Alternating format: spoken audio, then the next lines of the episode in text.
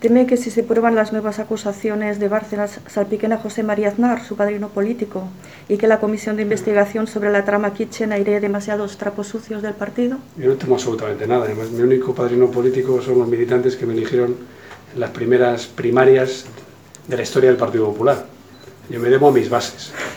Y en mis bases lo que me pidieron es que pasáramos página a lo que se hubiera podido hacer mal en el pasado. Y eso es lo que he hecho y afortunadamente pues yo no tengo ninguna vinculación con ese pasado porque no hay nadie en mi ejecutiva de ese pasado. Insisto, Pedro Sánchez no tiene nada que ver con Roldán. Incluso no tiene nada que ver con Filesa, que es el único caso de financiación irregular sentenciado en España. Repito, el único. A lo mejor Neurona viene este año, pero hoy por hoy el único, porque al PP no será condenado por financiación irregular. Ahora, de ese caso yo tengo que decir, Sánchez no tiene nada que ver.